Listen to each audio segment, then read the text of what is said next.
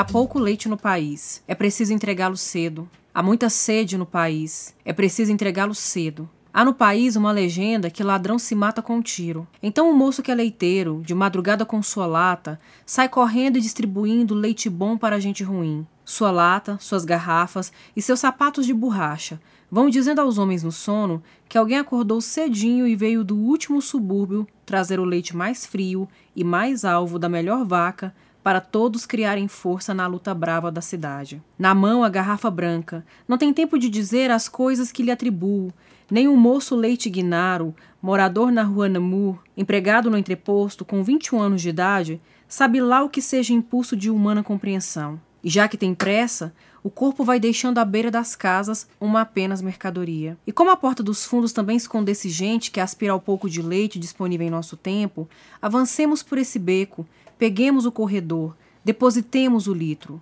sem fazer barulho, é claro, que barulho nada resolve. Meu leiteiro tão sutil, de passo maneiro e leve, antes desliza que marcha. É certo que algum rumor sempre se faz. Passo errado, vaso de flor no caminho, cão latindo por princípio ou um gato quisilento. E há sempre um senhor que acorda, resmunga e torna a dormir. Mas este acordou em pânico, ladrões infestam o bairro, não quis saber de mais nada. O revólver da gaveta saltou para sua mão. Ladrão se pega com tiro. Os tiros na madrugada liquidaram meu leiteiro. Se era noivo, se era virgem, se era alegre, se era bom, não sei. É tarde para saber. Mas o homem perdeu o sono de todo e foge para a rua. Meu Deus, matei um inocente. Bala que mata gatuno também serve para furtar a vida de nosso irmão. Quem quiser que chame médico. Polícia não bota a mão neste filho de meu pai. Está salva a propriedade. A noite geral prossegue. Amanhã custa chegar, mas o leiteiro, estatelado ao relento, perdeu a pressa que tinha. Da garrafa estilhaçada, no ladrilho já sereno, escorre uma coisa espessa que é leite, sangue, não sei. Por entre objetos confusos, mal redimidos da noite, duas cores se procuram, suavemente se tocam, amorosamente se enlaçam, formando um terceiro tom, a que chamamos aurora.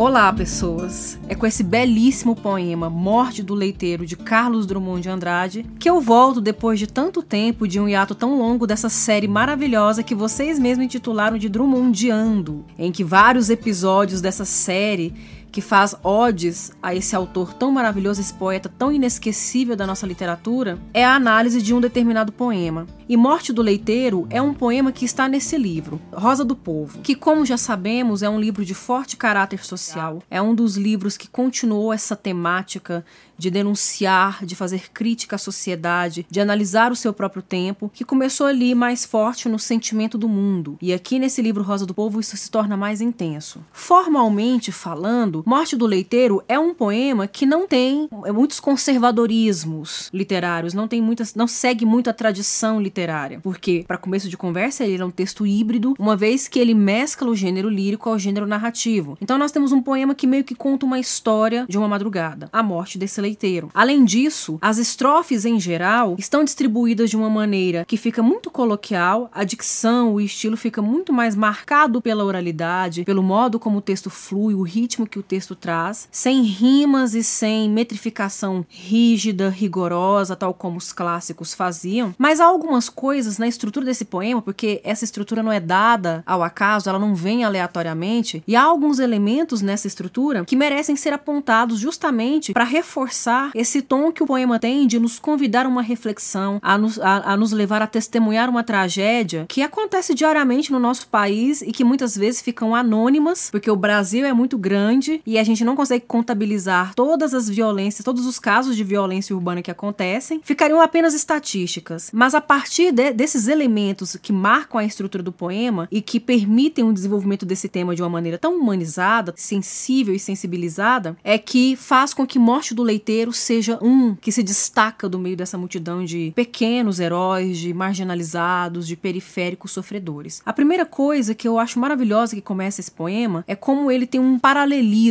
Há uma estrutura sintática que se repete como se o poema tivesse mesmo um refrão e que isso vai ser retomado depois quando o, leiteiro é morto quando o leiteiro é baleado. Essa repetição, há pouco leite no país, é preciso entregá-lo cedo. Esse é preciso entregá-lo cedo funciona como se, como se fosse mesmo um refrão, mas também é uma palavra de ordem. O trabalhador não pode atrasar, o trabalhador não pode perder tempo, o trabalhador corre o risco de perder o seu trabalho e de perder a sua própria vida se ele se atrasar no, nas suas funções, mesmo que esse atraso não seja culpa dele. Então, essa, esse é preciso entregá-lo cedo demonstra não só um, um ritmo que marca formalmente o poema, mas também demonstra a urgência de ser escravizado, a urgência que a classe média, que a classe dominante acabam estabelecendo e fazendo vista grossa para que a classe trabalhadora execute de uma maneira exaustiva, incansável. Então essa repetição é um paralelismo sintático. Há pouco leite no país, há muita sede no país. E há um, um, uma contradição, nós temos uma antítese, uma espécie de paradoxo mesmo, né? É, se de um lado eu tenho muita sede, do outro lado eu tenho pouco leite, obviamente que esse leite vai ser mal distribuído. Esse leite será mal, será mal distribuído, será distribuído para quem tem mais poder aquisitivo e quem tem mais condição, uma vez que não dá para distribuir igualmente para todos. O que acaba funcionando como uma metáfora, que é outra figura de linguagem, né, ou uma alegoria para a distribuição de riquezas no nosso país, que é um país tão vasto, um país tão rico, um país com tanto potencial, mas apenas alguns conseguem alcançar, né? Há poucos bens, há poucas possibilidades nesse país em que é preciso entregar cedo os itens de sobrevivência de primeira necessidade e os itens que são considerados itens de luxo sequer passam pelas mãos desses que não terão acesso a, no mínimo, o básico para sobreviver, para manter o corpo de pé, para esse levantar-se cedinho e entregar um leite friozinho, novinho, fresquinho, da vaca mais alva, da vaca mais jovem, o melhor leite para as piores pessoas. Outra coisa interessante, ainda nesse, nessa primeira estrofe, que é o refrão, é que a gente tem essa repetição do cedo. A palavra cedo faz uma aliteração com a palavra sede, o que vai reforçando a urgência de se entregar o leite, mas que também reforça uma inquietação desse eu lírico dentro desse poema, e que é uma inquietação típica da poesia da lírica do Drummond, e que é uma inquietação ainda mais evidente aqui nesse livro Rosa do Povo, que é essa sede de justiça, a sede do leite que não vai poder ser saciada, todos não vão poder saciar, também remete a uma sede de justiça em que um país tão desigual, um país tão preconceituoso, não consegue atender, não consegue sanar, saciar essa sede. Esse eu lírico aqui é uma figura, por exemplo, que está sedenta disso. Depois desse primeiro refrão, então, que abre belíssimamente esse poema e mostra toda essa urgência, o que remete muito, inclusive, à uberização que nós estamos vivendo, né? A uberização das vidas. Esse falso discurso de empreendedorismo, mas se o cara quebra a perna, se o cara bate o carro, ele tem que lidar com as consequências disso. Ele não tem nenhum tipo de respaldo enquanto ele estiver impossibilitado de trabalhar. É o caso do leiteiro. Quem é que sabe desse leiteiro? O que, que é que ele tem que levar para casa? Quem ele tem em casa? Que bocas ele precisa sustentar? É o que o eu lírico fala, se ele era noivo, se era moço, se era virgem, eu não sei. E se for uma família numerosa? E se essa família dependesse desse ordenado que ele trazia, dessa pequena féria do dia que ele trazia? E aí de repente ele não volta para casa. O peso da perda, do luto, mas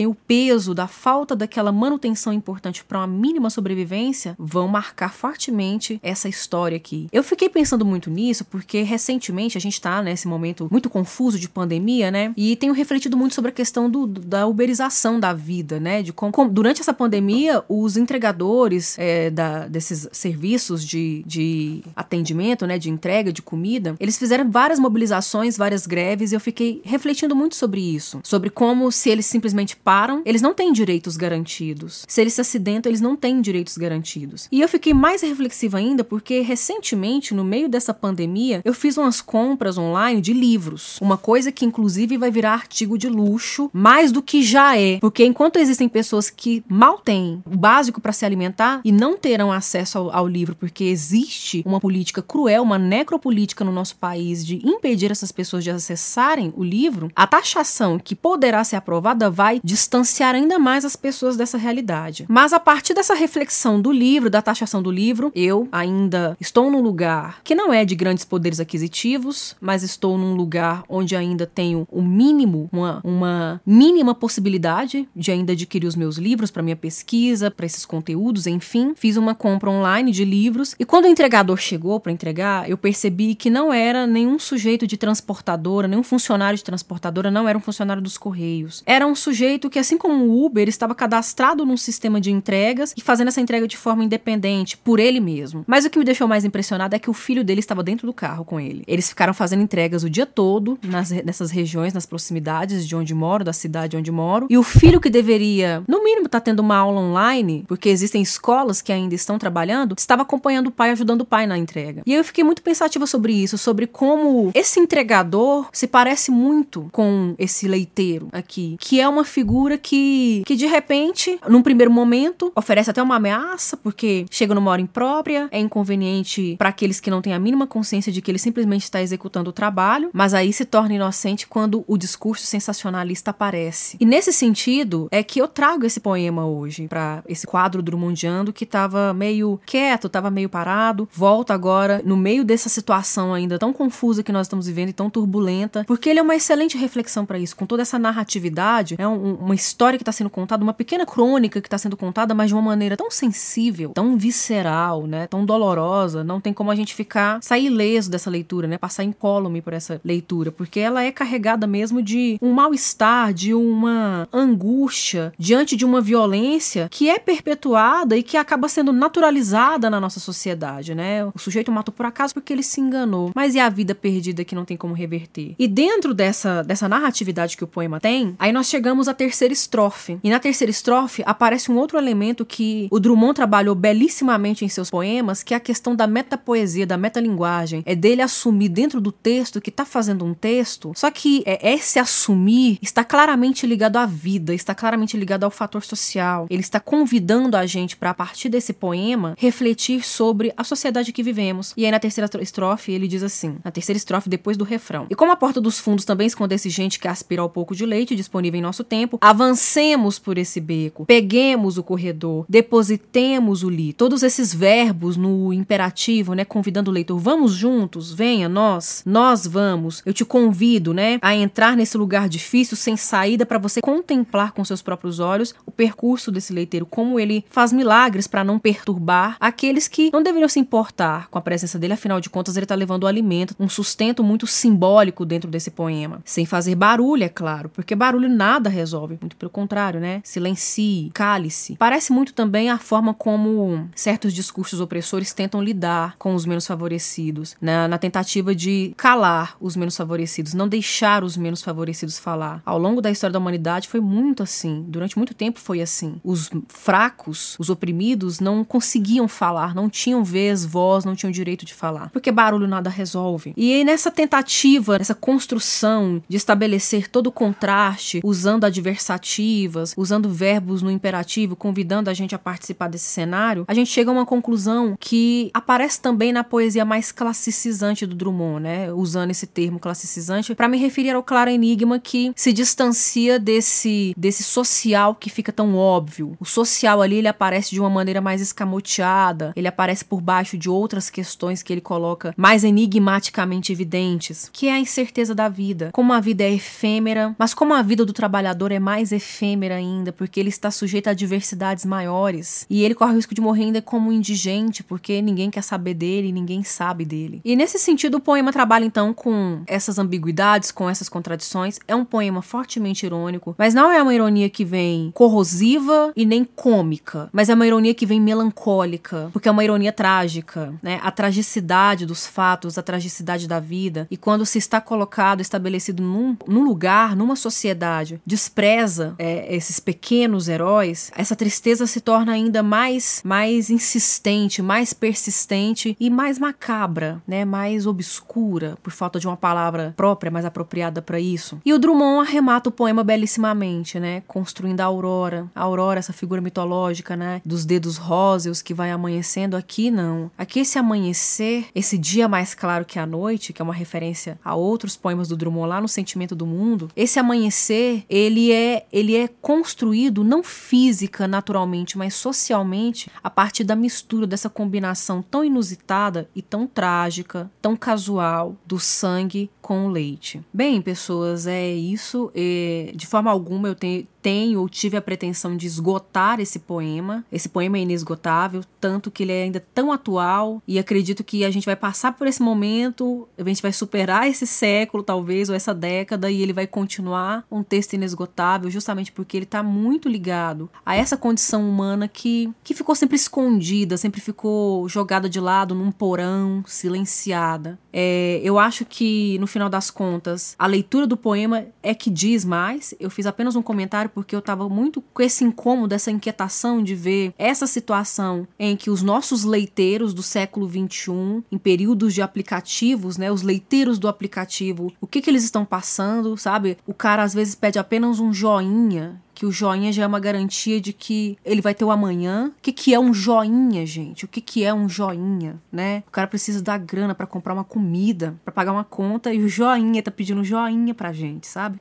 Então, é, eu quero mais é, deixar aqui uma reflexão. Eu quero retomar o fato de que a literatura não está separada da vida e que ela realmente é uma ferramenta poderosíssima para mexer com as coisas que a gente às vezes quer silenciar, mas que a gente não pode silenciar, a gente não pode fechar os olhos diante dessas coisas. Por isso eu convido-os e convido-as à leitura, às inúmeras releituras desse poema e à reflexão sobre os nossos leiteiros, os nossos leiteiros de aplicativos. Como podemos fazer para que o sangue deles não componham uma aurora. Eu vou ficando por aqui. Eu agradeço a atenção. Até a próxima.